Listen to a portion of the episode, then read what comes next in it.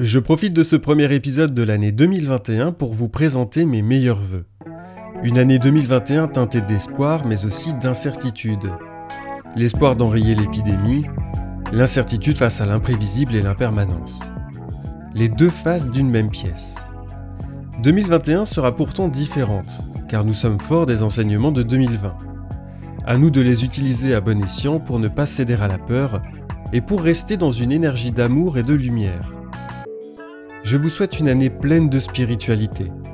Le yoga est un outil parmi tant d'autres. Puisque le monde extérieur nous semble limité, visitons l'infini de notre intériorité, le fil rouge de cet épisode.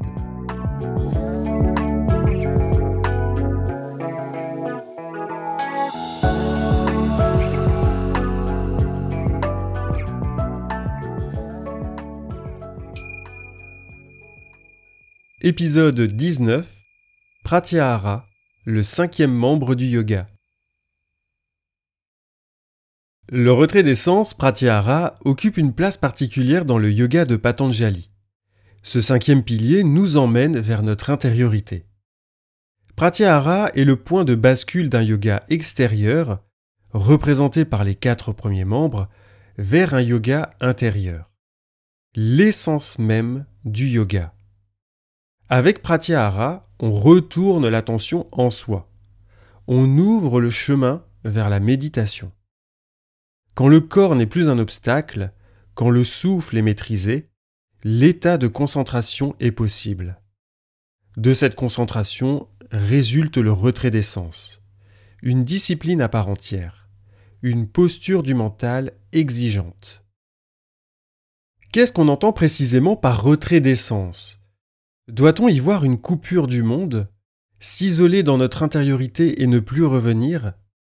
Pourquoi un tel exercice? Je ne prétendrai pas répondre à toutes ces questions. C'est le travail de toute une vie, voire plusieurs. Chacun et chacune trouvera sa propre vérité à travers ses expériences. Laissons-nous guider cependant par l'enseignement des Yoga Sutras et des autres textes. Ces derniers sont riches en allégories pour nous parler du retrait des sens. Puis nous terminerons notre voyage sur l'expérience de Pratyahara, celle du silence intérieur.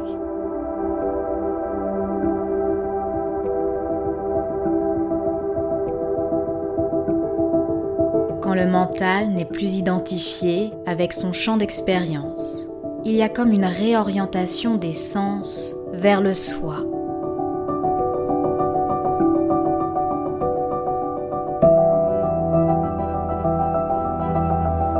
alors les sens sont parfaitement maîtrisés.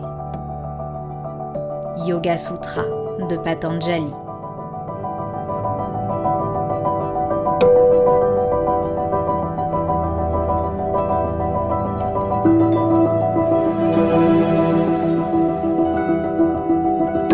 Pratyahara est énoncé comme cinquième membre du yoga. Or, Patanjali nous enseigne que la concentration, le sixième membre, surgit grâce au contrôle du souffle. Le retrait des sens est la conséquence de cette concentration. Il est intéressant de noter que Patanjali clôt le deuxième chapitre des Yoga Sutras avec Pratyahara. Les trois derniers membres du yoga ouvriront le troisième chapitre. Membres décrits également comme un résultat et non un moyen. Pour comprendre les deux sutras qui ont été lus, il est nécessaire de se pencher sur des textes antérieurs. La Katha Upanishad nous dit que le Créateur a percé l'ouverture des sens vers l'extérieur et non vers le soi intérieur. Nos sens se posent sur le monde, ce vaste champ d'expérience, au pluriel. Nous regardons, entendons, sentons, touchons et goûtons tout ce qui provient de l'extérieur. Toutes ces sollicitations, réjouissantes ou douloureuses, dispersent le mental. Elles font apparaître une vision subjective du monde. À partir de là naît la première cause de souffrance, l'ignorance, avidya en sanskrit. On s'identifie tous à un personnage. Je suis comme ceci, j'aime, j'aime pas cela, j'ai telle ou telle possession, je fais tel métier dans la vie, et j'en passe. Plus on s'attache à ce qui est à la surface, plus on s'éloigne d'une certaine vérité. Le yoga nous invite à la désidentification, afin de remonter à la source de notre être, là où réside la paix et la joie. Je sais pas pour vous, mais je trouve que ça a l'air plutôt sympa comme programme. Avec Pratyahara, on désengage les sens de leurs objets pour les diriger à l'intérieur de soi. Dans le contexte des Yoga Sutras, on évoque dix fonctions sensorielles plus une. Il faut savoir que les Yoga Sutras reposent sur un socle philosophique. Ce système se nomme Samkhya. Je vous en ai déjà parlé lors de la présentation des gunas sattva, rajas et tamas, dans l'épisode 9 sur le yoga et l'alimentation. Le Samkhya liste cinq sens de perception et cinq sens de l'action. Nous connaissons déjà les cinq sens de la perception.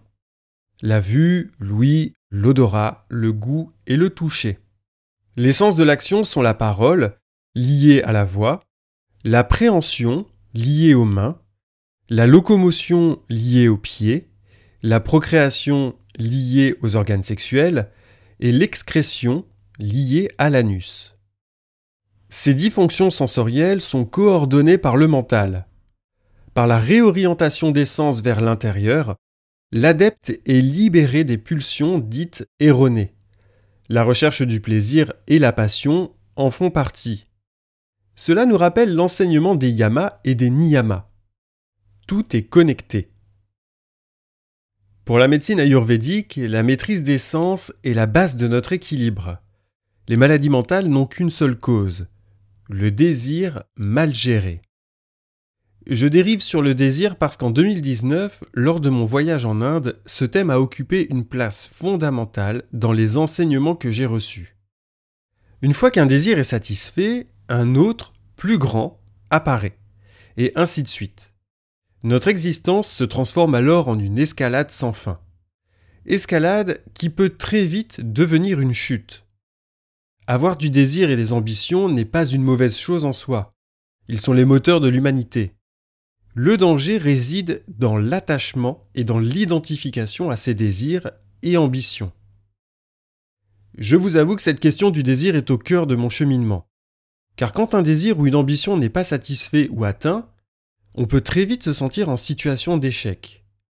L'estime de soi en prend alors pour son grade. Et sans faire attention, on tombe dans la déprime, voire la dépression.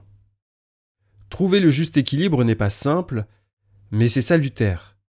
C'est pourquoi le Yama Brahmacharya nous invite à la tempérance, afin de ne pas être les esclaves de nos désirs et de nos pulsions.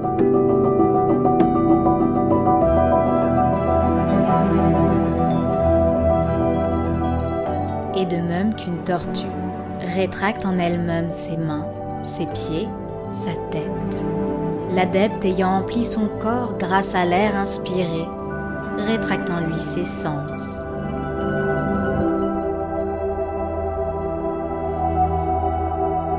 Comme on vient de l'entendre, le retrait des sens est souvent décrit par des allégories mettant en scène des animaux.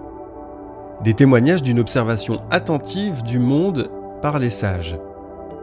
Comprendre le fonctionnement de la nature permet de trouver et de comprendre le chemin de l'intériorité. L'extrait de la Katha Upanishad assimile le retrait des sens à une tortue qui rétracte ses membres.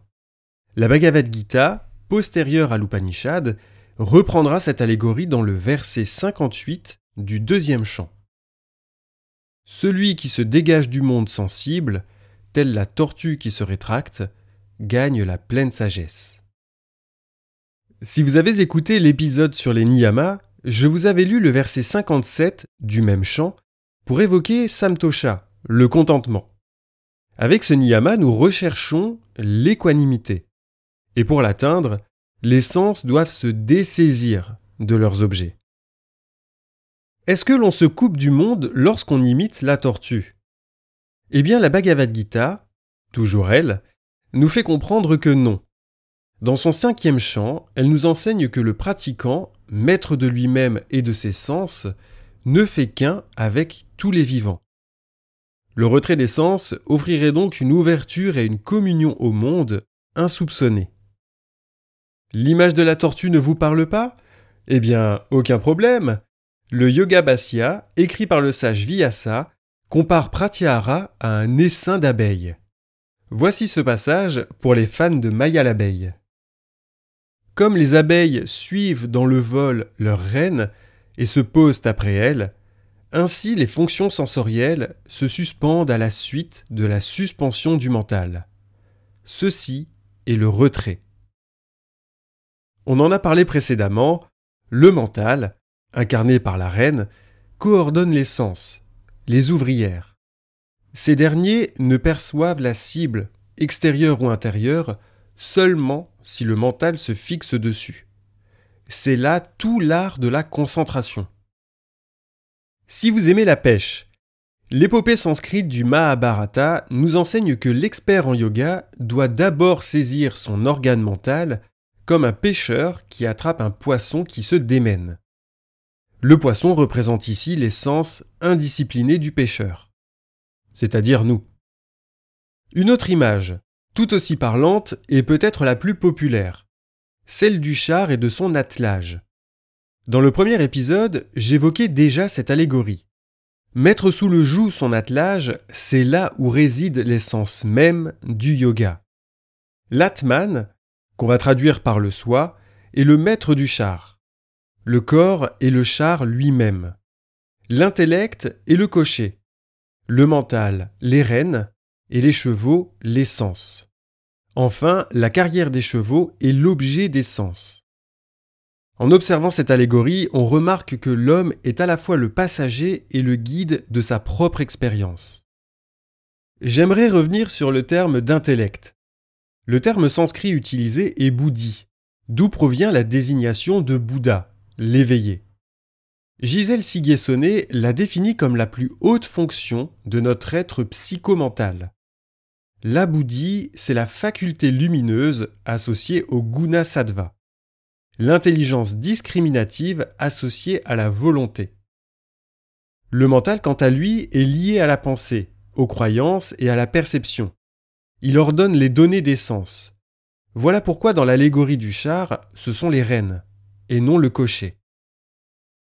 Un mauvais attelage, où le cocher est endormi avec zéro autorité sur ses canassons, est incapable de diriger son véhicule vers la destination qu'il s'est fixée.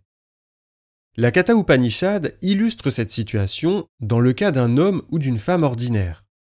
Il ne tient donc qu'à nous d'éveiller notre cocher. D'un point de vue linguistique, le mot pratyahara appartient au champ lexical de la guerre. Champ lexical très souvent employé dans cette discipline spirituelle qu'est le yoga. Le grand champ qu'est la Bhagavad Gita se situe à l'aube d'une grande bataille. Le Hatha Yoga moderne propose trois variantes de la posture du guerrier, extrêmement populaires. Point question de guerroyer avec des armes. Le véritable guerrier se bat pour aider son prochain. Paolo Coelho le nomme le guerrier de la lumière. Nous livrons bataille en nous-mêmes. Nous sommes notre pire ennemi et notre meilleur ami à la fois. La Bhagavad Gita l'illustre très bien. En proie à ses doutes, Arjuna s'apprête à baisser les armes et à abandonner la bataille. Paralysé par la peur, Arjuna refuse d'agir. Jusqu'à ce que Krishna, le huitième avatar de Vishnu, apparaissent pour lui délivrer l'enseignement du yoga et surtout l'art d'agir de façon juste et désintéressée.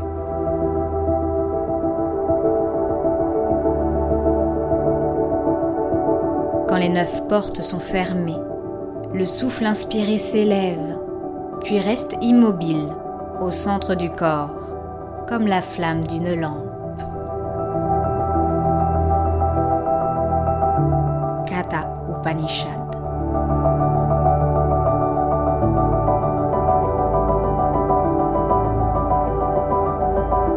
On est en droit de se dire, c'est bien beau toutes ces allégories, mais concrètement ça veut dire quoi? Le retrait d'essence possède un lien étroit avec le contrôle du souffle. Certains écrits le considèrent comme un degré du pranayama. Là où va le souffle, la conscience va. Tel est l'un des enseignements des Upanishads. Fixer son souffle et son attention en soi demande une grande capacité de concentration. Capacité qui se développe par l'application de yama, niyama, asana et pranayama. Expérimenter pratyahara, c'est écouter le silence intérieur. Exercice dont la difficulté sollicitera la patience, la rigueur et surtout le lâcher-prise. Le silence est un élément central dans toutes les spiritualités. Prenons pour exemple la pratique des mantras, ces hymnes sacrés constitués d'une ou plusieurs syllabes. Ces derniers peuvent être répétés de trois façons différentes. À voix haute, murmurée ou en silence. La répétition silencieuse est considérée comme la plus profonde et la plus efficace. La vibration du mantra reste en nous et ne se disperse pas dans l'espace.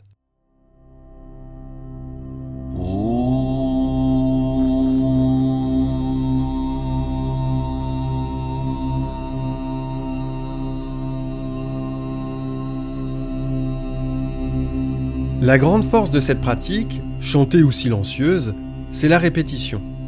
Elle permet à l'esprit de se fixer sur le mantra. On entre alors dans un état de concentration très élevé. Certains iront même jusqu'à dire une sorte de transe.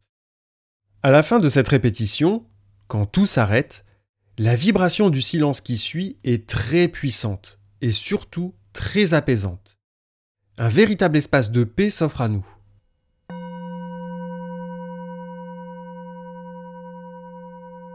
Dans son quatrième et dernier chapitre, la Hatha Yoga Pradipika propose un enseignement de cette écoute du son intérieur. Parmi une dizaine de millions de méthodes, une seule les dépasse toutes. Bon, les auteurs des textes indiens aiment beaucoup les hyperboles. Cette technique s'intitule Nada Anusandana. Elle consiste en l'écoute du son de l'oreille droite, pour ce faire, il faut s'asseoir en posture de méditation et placer le regard entre les deux sourcils. En gros, fixer le troisième œil. C'est la Shambhavi Mudra. Ce son qui provient de l'intérieur est celui de la Sushumna, le canal d'énergie principal qui remonte le long de la colonne vertébrale. Canal emprunté par la Kundalini quand elle s'éveille.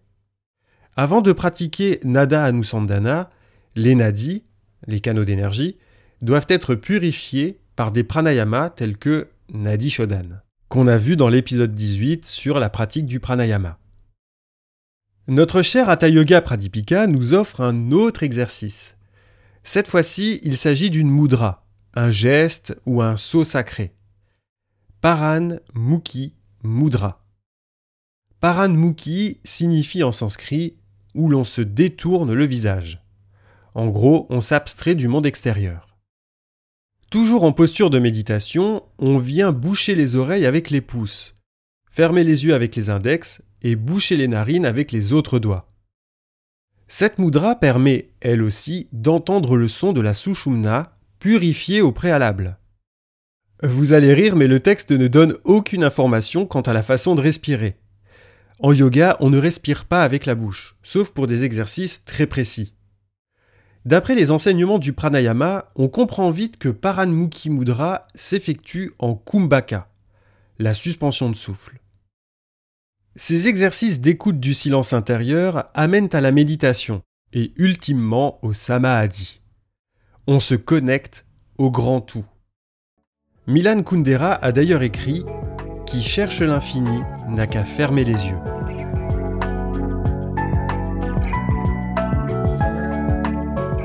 Pratiquer et expérimenter le retrait des sens est difficile, mais salutaire. Il est le pont vers un yoga de l'intériorité, le plus ancestral. Pratyahara libère l'essence de leurs objets, trop souvent futiles. Quand l'adepte se rétracte tel une tortue, il est délivré d'émotions comme l'euphorie, la colère ou encore l'attachement. Les projections personnelles disparaissent. Avec Pratyahara, on quitte la surface pour se connecter à notre profondeur et à la profondeur de la vie. N'y voyez pas un isolement du monde, bien au contraire. Ce retrait offre la possibilité de sentir l'essence même du monde, de ne faire qu'un avec. on se reconnecte au monde en se connectant à soi. Pratyahara, ce chemin vers l'intériorité, nous amène à plus d'équanimité et de bienveillance. Je tiens à remercier Gabriel du podcast Inspire Expire qui a eu la gentillesse de prêter sa voix pour cet épisode. Je vous invite à écouter son podcast et à découvrir sa vision du yoga que je partage à 100%. Merci de nous avoir écoutés et d'être de plus en plus nombreux. Si vous souhaitez soutenir le podcast, le bouche à oreille aide beaucoup. Une page Tipeee est disponible pour un soutien plus concret. Le lien se trouve en description et sur les réseaux. Vous pouvez laisser également 5 étoiles et un commentaire sur Apple Podcast, ça booste le référencement. Et pour se parler, ça se passe sur Instagram, Facebook ou par mail. C'est ensemble que nous explorons les voies du yoga. Namasté.